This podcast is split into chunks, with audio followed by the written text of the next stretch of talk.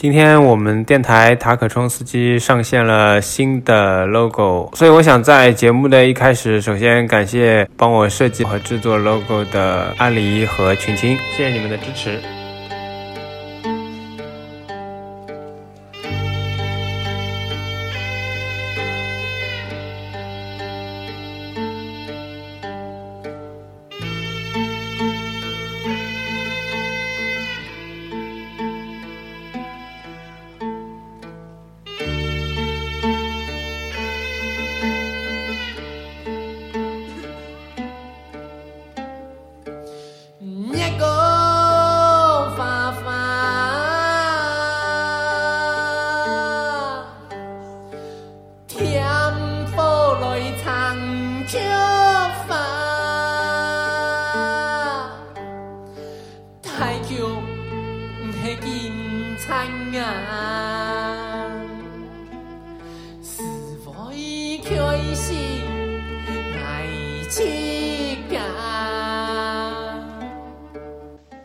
大家好，欢迎收听第十八期的塔可冲司机。我们今天话题会是过去曾经的一个高峰的延续。今天的两位嘉宾会是我们播放量高峰那一期的同样的两位嘉宾，请他们给我们打个招呼吧。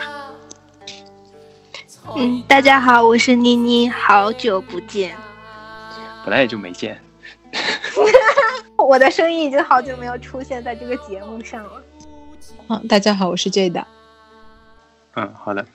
那上次跟两位聊的是五月天，聊完五月天之后，其实我们后续也有一些聊天哦，谈到五月天在金曲奖上的一些战绩哦，所以我们今天会来聊一下过去曾经击败过五月天的乐团。当然，今天会聊其中的一支乐团。从这个话题引申开去的话，我想你们要不要先介绍一下五月天在金曲奖上曾经会有哪几次被击败过？五月天一共是到现在为止九张专辑，八张去报名了金曲奖。零二年的时候输给了交工乐队的《菊花夜行军》。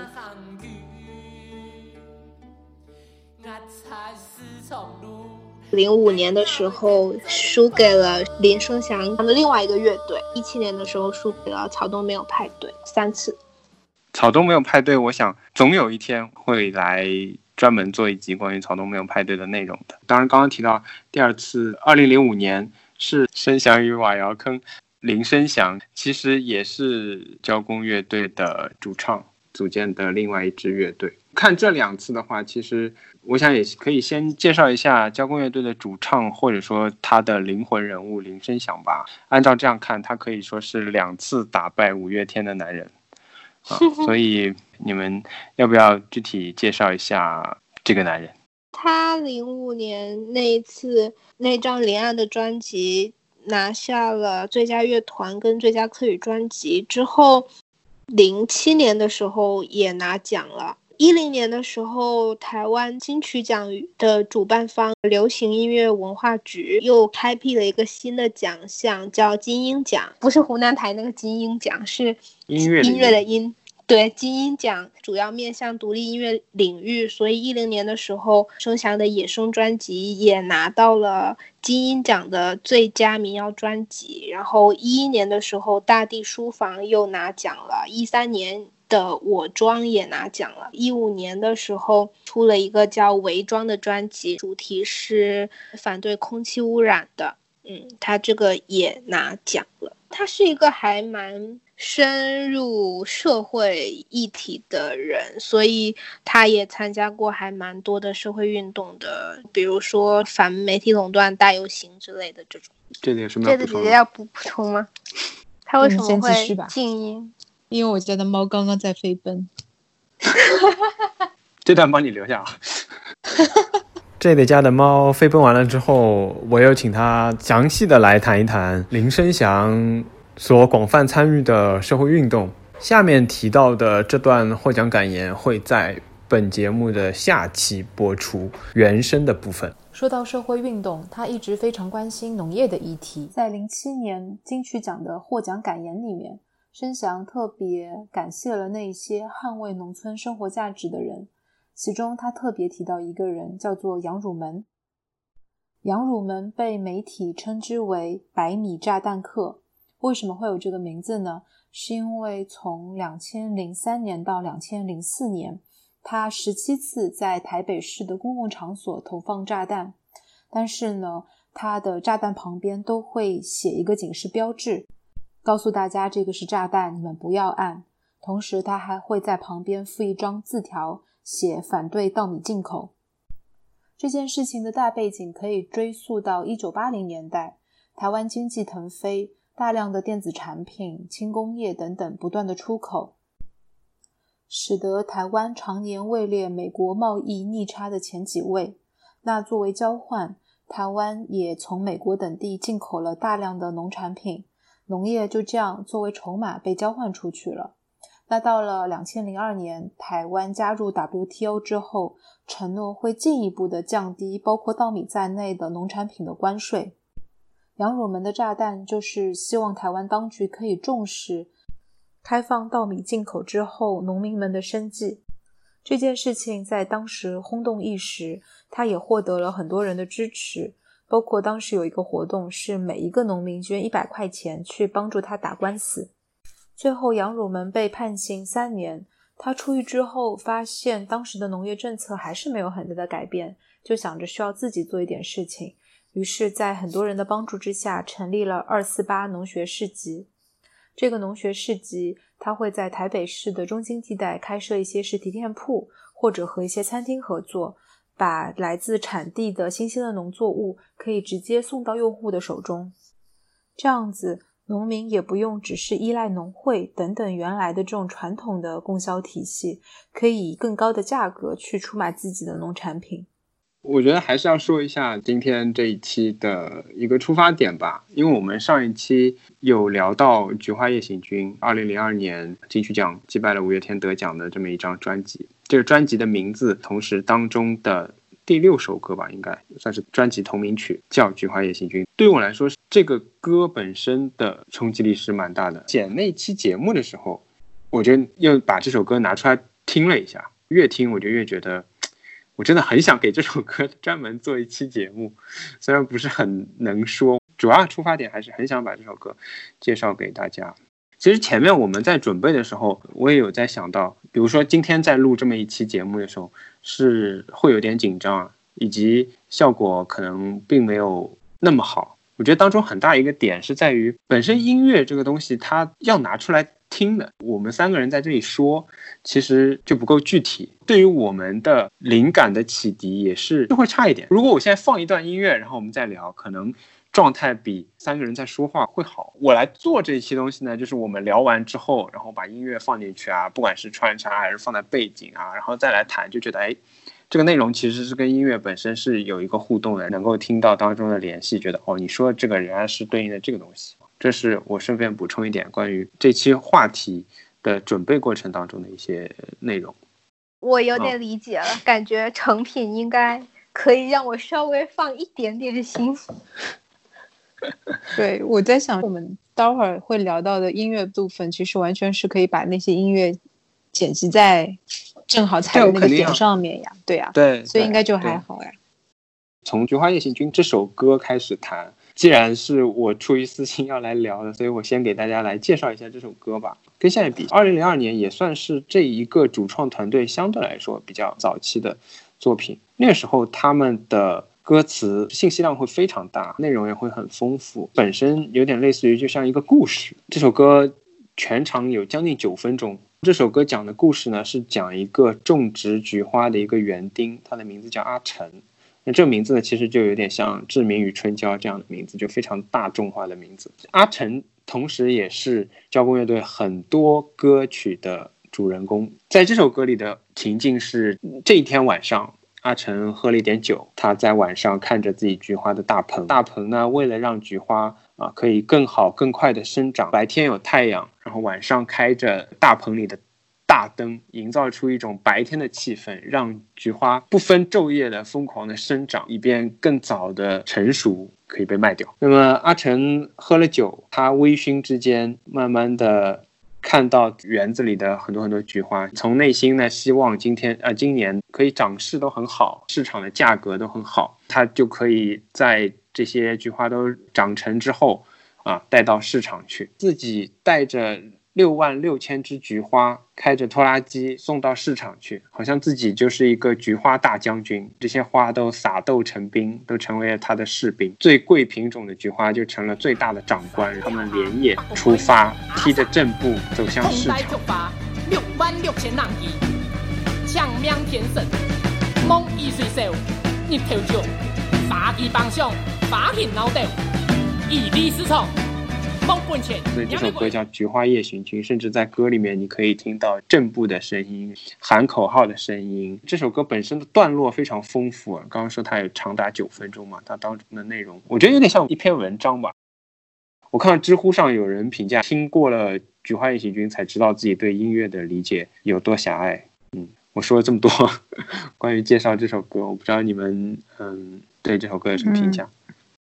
就像刚大理说的，老实说，我第一次听到《菊花夜行军》的时候，并没有很欣赏的来，因为它和我所习惯的传统的这种流行音乐工业制造出来的音乐非常非常的不一样。我重新去听这首歌是要到一七年，我听了马世芳采访申祥和大竹研的一个现场录音，才想重新去理解一下这首歌。听完的感觉是说，哎，真的申祥的音乐它是非常有力量的。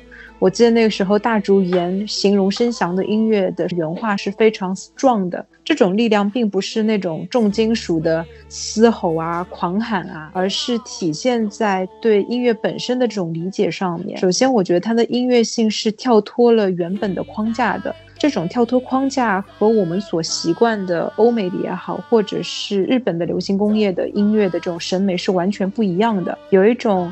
野生感，我自己在听草东的时候也会有这样的感受。但是同时呢，这种野生感又不是说很粗糙，因为就像刚刚大理所讲的《菊花夜行军》这首歌，它的段落感是很明确的，有很丰富的层次，而它其实是通过自己的编曲的堆叠。把歌曲不同的层次和不同的情绪得到了很好的转换。一开始的时候，阿成喝完了酒去菊花棚去看菊花，那个时候是唢呐的一个独奏，体现出来的是有点凄楚的情绪。因为其实阿成他并不是一个天生的农民，他其实是返乡去种菊花的，所以他有很多的担心，担心菊花长得不好啊，担心不能卖出好价钱啊。但是慢慢慢慢的，随着他看。菊花的这个时间渐入，开始了菊花的晚点名的部分。这个时候，虽然音乐的主调依然还是唢呐，但是会开始有一些军鼓进来，有一些踏正步的声音进来，给音乐的整体的情绪带来一种进行曲一样的这种畅快。到最后最后那一段的时候，整个非常昂扬的气氛是靠唢呐、靠三味线、靠军鼓等等不同的这个乐器的互相的交合来交织出来。的，就好像是说阿成真的成为了那个菊花大将，非常的潇洒，然后斗志昂扬。我记得这首歌当中还有一段很好笑的，用应该是国民党的宣传，鼓励农民需要种植生产的时候的一段这种宣传语，他就会说啊，中华民国经济建设的基础是什么什么什么什么。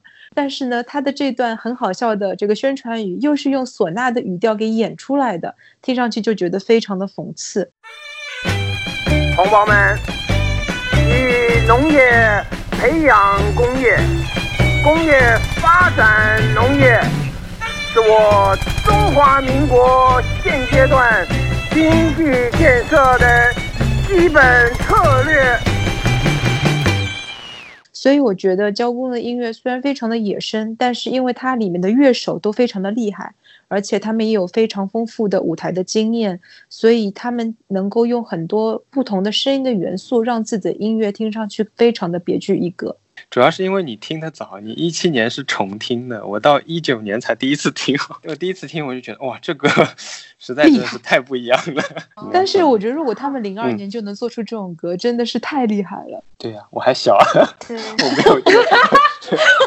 我想接 j a 的话说，音乐有很多种嘛，什么古典音乐啊，现在的大部分的人在听的流行音乐，它的整个制作流程其实是有框架的。比如说一首流行歌，它有主歌有副歌，然后副歌有重复，比较方便大家去唱。比如说情歌常用哪几个和弦，它就比较能烘托出气氛这一类的固定的东西。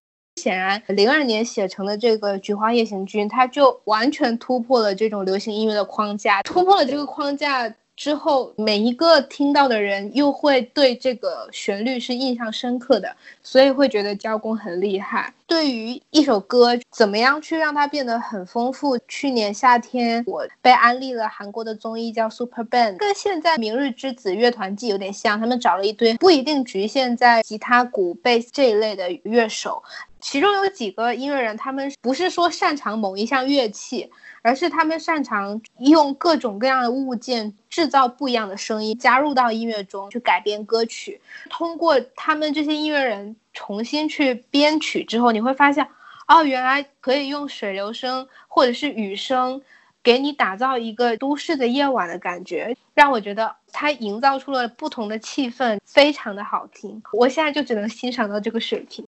我今天在听我喜欢听的另外一个播客，里面有讲到《燃烧我的卡路里》，他在讲本来《燃烧我的卡路里》是一首很俗的歌，主旨也很糟糕。我们每个人为了，其实我没怎么听过这个，是不是说为了大家对他的评价，为了保持好身材，不吃那些垃圾食品，做运动？其实蛮胁迫的一个事情，里面唱的那些东西，那些事情你不能做嘛，你不能吃汉堡，你不能吃奶茶，你要去做运动，否则你这个人就好像很废柴一样。但是金承志就把它改的非常的可以说感人吧。我后来去听了同样一首歌，他可以把它做成类似于对这件事情的控诉，好厉害。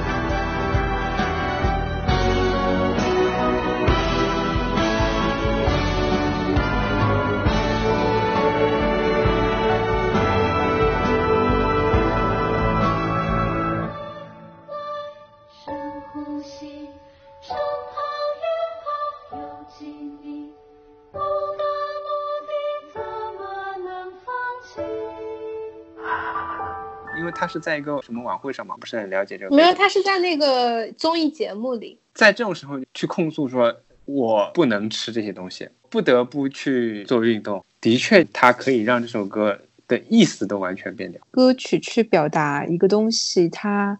有三部分嘛，一个是曲，然后第二个是编曲，第三个是歌词嘛。就像我们开始前在聊声翔，他给大佛普拉斯的配乐，配乐是完全的纯音乐，他没有一句歌词，但是你听他的配乐，依然可以感受到他想表达的情绪是什么。我觉得这也是音乐非常厉害的一个地方。对，如果延续以《菊花夜行军》这首歌这个主题来说，就是我记得马世芳曾经介绍过一次。交工在台大的演出，然后他当时好像说，可能是他看过的最好的现场之一。有几个这次演出的特点是让我觉得让马世芳耿耿于怀的，一个就是他自己录音没录上，这是他最耿耿于怀的地方。对对，就会让这件事情加成。另外一个点呢，我觉得是这首歌的特点，因为刚刚讲这当中有进行曲，有军鼓，有报数。当在这么一个学校里面，你和年轻人，尤其是台湾的年轻人，是不是现在还都要去当兵？是全部还是有些不需要？现在可以有替代役了。当兵在台湾的年轻人当中是一个很重要的话题的情况下，在这样一个大学里面，以军鼓喊口号、报数，真的就是会给整个的场面带来很大的冲击力和很大的震撼。台上台下跟着你一起踏步，你会感觉这个地板都在震，你这时候你可能感觉整个地球都在震。嗯，好，好，我们先来彩排一下好，来，晚点名，来，好，先不点名，不要点啊，晚点名是这个提示动作哈，所以这个点名完跟着很大声的，我们要掌声鼓励一下哦。好，晚点名是这的这个口令哈，然后要喊到这个大黄才才是啊，来哈，晚点名，开幕，吴鹏章。哎，手啊，这个要打要把手要记得哈。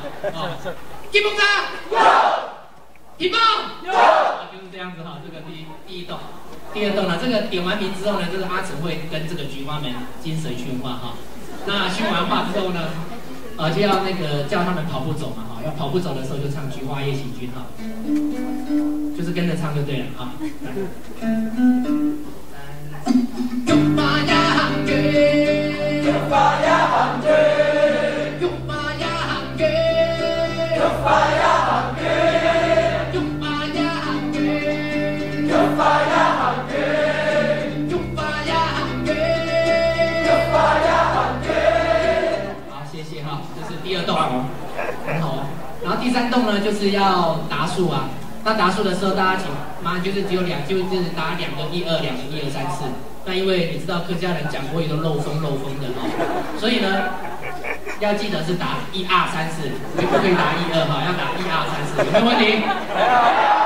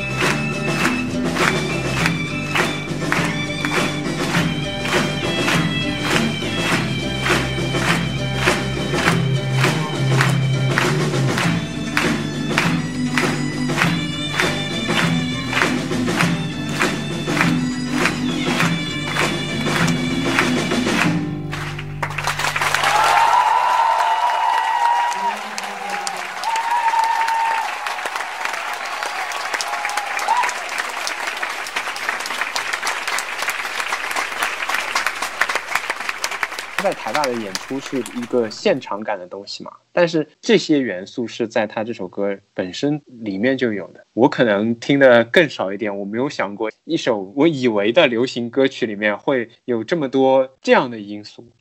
刚刚你们讲到，其实当中穿插了很多唢呐嘛，包括一些其他的乐器，这也都是在流行音乐当中不太见到的，这也是他们这个乐队的特点之一。像维基百科啊、百度百科啊都会说，这个团的特点是以当地的传统音乐啊、客家八音为基础，经常使用锣啊、鼓啊、唢呐、乐琴、三弦这样的民族乐器嘛。会在他们的各种歌当中，以摇滚的形式被融合进去，可能再加上客家的歌仔戏来呼应现实和客家，形成一种新民谣也好，形成一种新的摇滚乐也好。《菊花夜行军》这首歌嘛，也会体现出很多这样的特点。我会比较好奇，你们对于民族乐器进入流行音乐是一种什么样的看法，和对这样的接受程度会是怎么样的？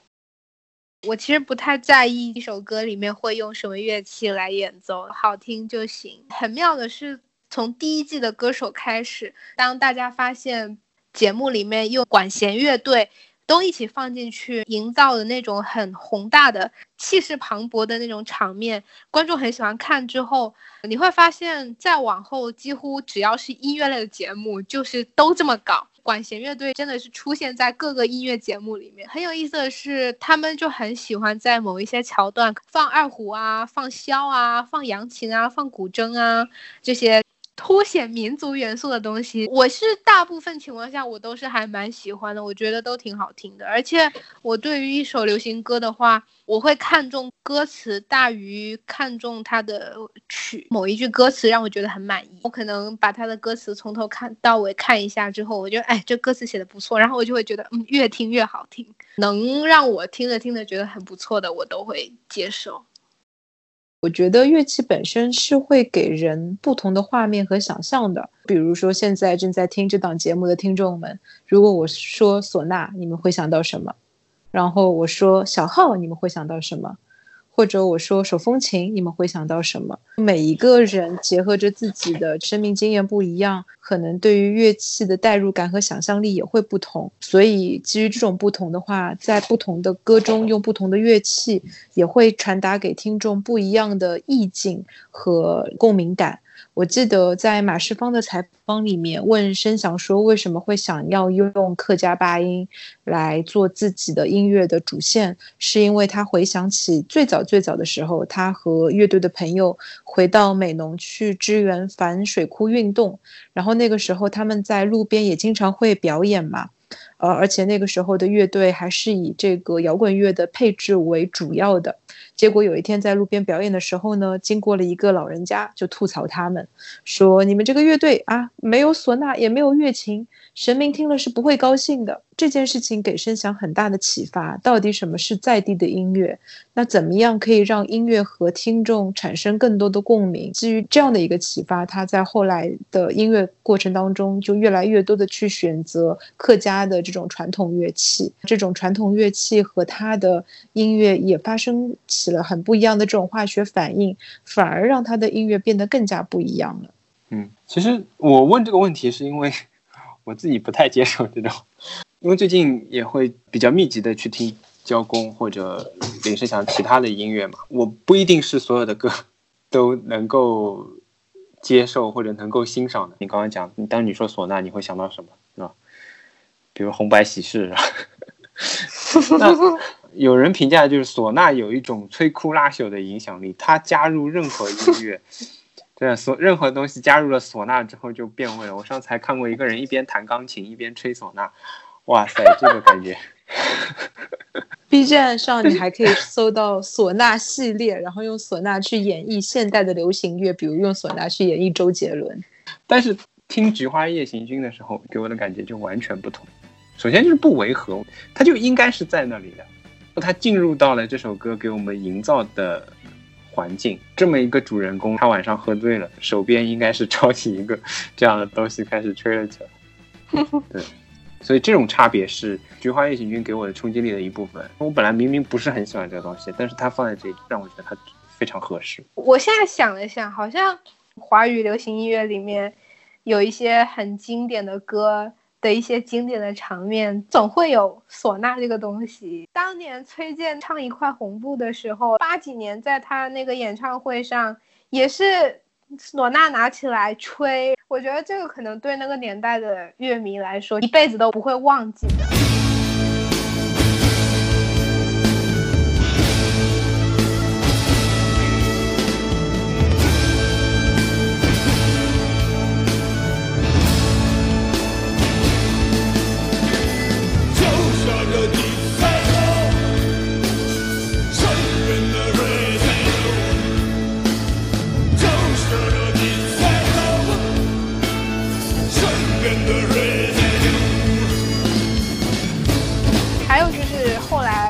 万能青年旅店十万嬉皮用唢呐吹出来的那一段，也是很多人反复去说，哦，这段真是太妙了，真的是营造了歌词里写的那种大梦一场的感觉。还有一个很重要的是亚细亚的孤儿，罗大佑这首歌里面他也用到了唢呐。悲怆的感觉，我觉得好像是其他乐器也不能代替，也不能模仿的。嗯，就像刚刚倪妮说的，不同的音乐它放在不同的这个场景下面，会有不一样的感受。我觉得它其实和编曲也很有关系，编曲和整体的配置做得好的话，它也能够让你去突破它的想象。在这里，我还想继续安利交工的十五周年纪念演唱会的时候，他的一首歌，它也收录在同名的这个专辑里面，叫做《挣扎》。这首歌的话，它除了唢呐，它还有有另外一支主奏的乐器是萨克斯。除了这个唢呐和萨克斯之外，他在他的高潮的时候会用木吉他还有贝斯走底，会有铜锣锵锵锵一声一声的去渐进，把你的情绪往上拉。虽然是一首以唢呐和萨克斯为基本旋律的一一首歌吧，嗯，但是听的时候会有一种好像在听一首交响乐的这种大气磅礴的感觉。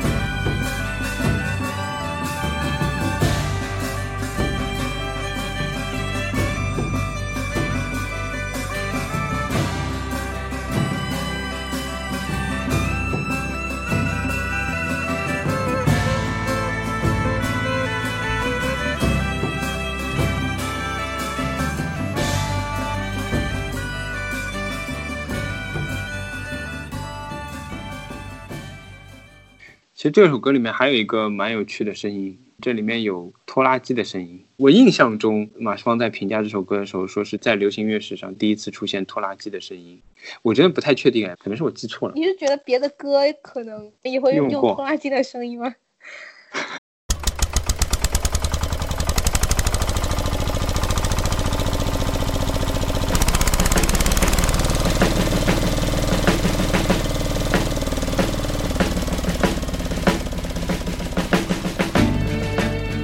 这个拖拉机的声音呢，能够反映出交工乐队他们音乐比较有公路情节的另外一个面。这种公路情节也是跟摇滚乐非常有关的。说开去的话，除了《菊花夜行军》啊，这张专辑其实开篇的两首叫《县道一八四》，国道、省道、县道这个县道，然后《风神一二五》是一台摩托车的型号。听名字就能够感觉到这两首歌都有非常大的公路情节。这两首歌讲的都会是小镇青年去大城市打拼啊，县道一八四是他们一定会经过的路啊。他开着自己的风神一二五的摩托车啊，行驶在县道上。听这两首歌其实是有一个连续性嘛，甚至县道一八四这几个字也出现在了风神一二五的歌词里面。虽然这两首歌都是客家话的，我是听不懂，但我觉得其实仔细听，有一些内容能够明白他们在唱什么。我三万人真做哦，喊你是的 B N W 啊，俺能铁牛茶门口，门口门口吧，听草有火箭的你的。在歌里面放入了拖拉机的声音，我想起来就是你上一期催稿节目《五条人》里面，你放海风的时候，我记得他们也把背景音乐里面那种小城人来人往的声音也放进去了吧。他们写歌不是很简单的说我爱音乐，而是音乐成了他们的表达，而他们想要表达的东西是非常丰富且非常接近人、接近这个社会的。说到这个公路情节，说到县道一八四跟风神一二五这种小镇青年去大城市打拼，台湾也有很经典的歌是林强的《向前走》跟罗大佑的《鹿港小镇》，这两首歌也是在写台湾的年轻人想要到大城市里面去拼搏，也有斗志满满的、很积极的那种想法，然后也会有在大城市彷徨啊、很孤单的那种情绪在里面。我要重新再 Q 一下我那期周到小镇青年的节目。我那期节目，我最后在考虑 BGM 的时候，我是用鹿港小镇开头，以林强的向前走结尾的。我不知道会不会有人听出来，其实算也是有个逻辑关系吧。因为感慨大城市不是我的家，可能这种状态，新的年轻人来总是会以不，你这个已经过时了，我要向前走的态度去面对的。因为《向前走》里面有唱到说，以前人说台北不是我的家嘛。哦，对对对，想起来，在零二年的时候，其实整个交工乐队他们的条件是很艰苦的，没有滚石这样的唱片公司给他们一个很好的录音室，让他们去完成一张专辑的。他们当时是在农村的一个烟楼里面自己去买那个三合板。把烟楼凸起来，在里面录录的音，所以说他这张专辑厉害之处，在录音技术这方面是给后来的很多乐队或者是很多从业者一种很大的启发。怎么在一个相对匮乏的条件下，还能创造出一个非常好、非常优质的录音环境？这一部分是对整个从业者、整个行业来说是有一种指标性的意义在里面的。做这样一个补充，嗯。接着妮妮说的，大家可能会觉得说，一张唱片做出来就是在录音室里面架个录音设备，然后去收音就好了。其实并不是，因为大家要知道，声音的传播它其实是会有延时的，声音的音场也会因为你的环境的不同，收到的音就不一样。所以乐器发出的声音和你实际录音设备录下的声音，再到最后混音之后出来的声音。其实是三种声音来的，当中是需要非常多的专业的人士的支持以及专业设备的支持的。那在二零零二年交工去录这张唱片的时候，其实更多的像是个草台班子，就说他们是在这个烟楼录的嘛，而且是在农村。我在看他们重返县道一八四的纪录片的时候，就看到唢呐手会吐槽说：“哎呀，猪屎可是很臭的呢，吹唢呐吸的气还比你们多。”有的时候录着录着录到一半了，这个乡民就要进来围观，想说你们在干嘛？但是他们也知道在录音，所以在围观的时候呢，都会保持安静，一直到录音结束了之后才会出来说话。那甚至有的时候，乐队他们就会直接邀请乡民过来做合音小天使。呃，我记得《我等就来唱山歌》这首歌里面有美浓当地的农民一起来唱和声的这样一段的记录，所以。虽然看起来是一个很草台班子的录音组合，但是就是因为这种实验性，它可以加入很多自己想要玩的元素，想要去尝试的新的东西，就让这张专辑做出来的风味很不一样。同时，我觉得这种录音过程当中的玩闹，也是乐队本身很有意思的一件事情。那《菊花夜行军》这首歌的部分就暂时 告一段落，如果后面可能还会再 Q 它。这一期节目呢，我们总共聊了两个多小时，剪完之后，我想还是分成两集来播出。在这一集里，已经断断续续放过好几次《菊花夜行军》，我希望大家听完这一期节目之后，会有兴趣把它完整听一遍。当初我最早也是听马世芳跟优酷合作的《听说》这档节目中的一集来介绍到《菊花夜行军》。听完之后，我自己再找了歌重新听一遍，依然获得了比看节目的时候更多的冲击力和震撼。但是考虑到我们这一期已经放的 挺多了，所以我决定最后给大家放一首，其实是《菊花夜行军》这张专辑的第一首歌，在他们十五年重制的纪念版里面。被称为卷首语的《县道一八四》，那这就是这一期的节目，感谢收听，希望我们下一期继续聊交工乐队的时候，也有各位的陪伴。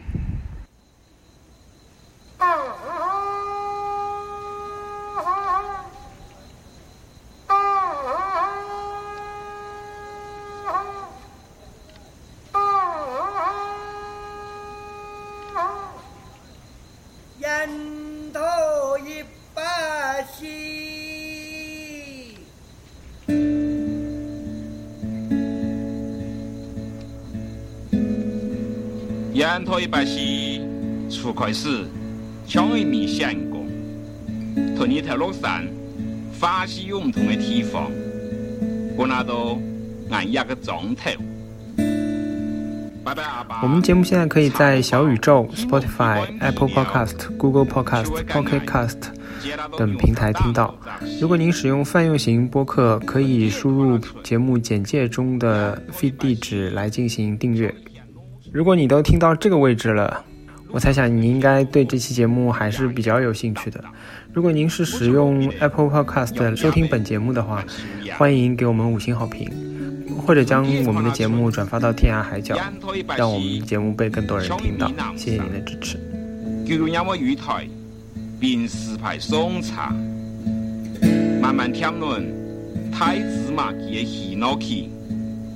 共天共地，从山肚里插拿出。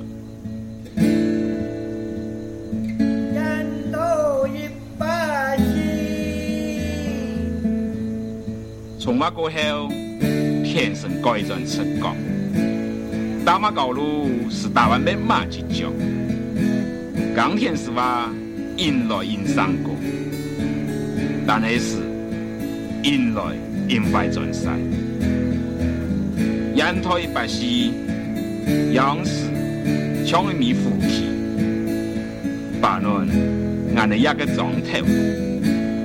因脚硬皮，因脚硬工伤，贵重的后生诶，比脚强强。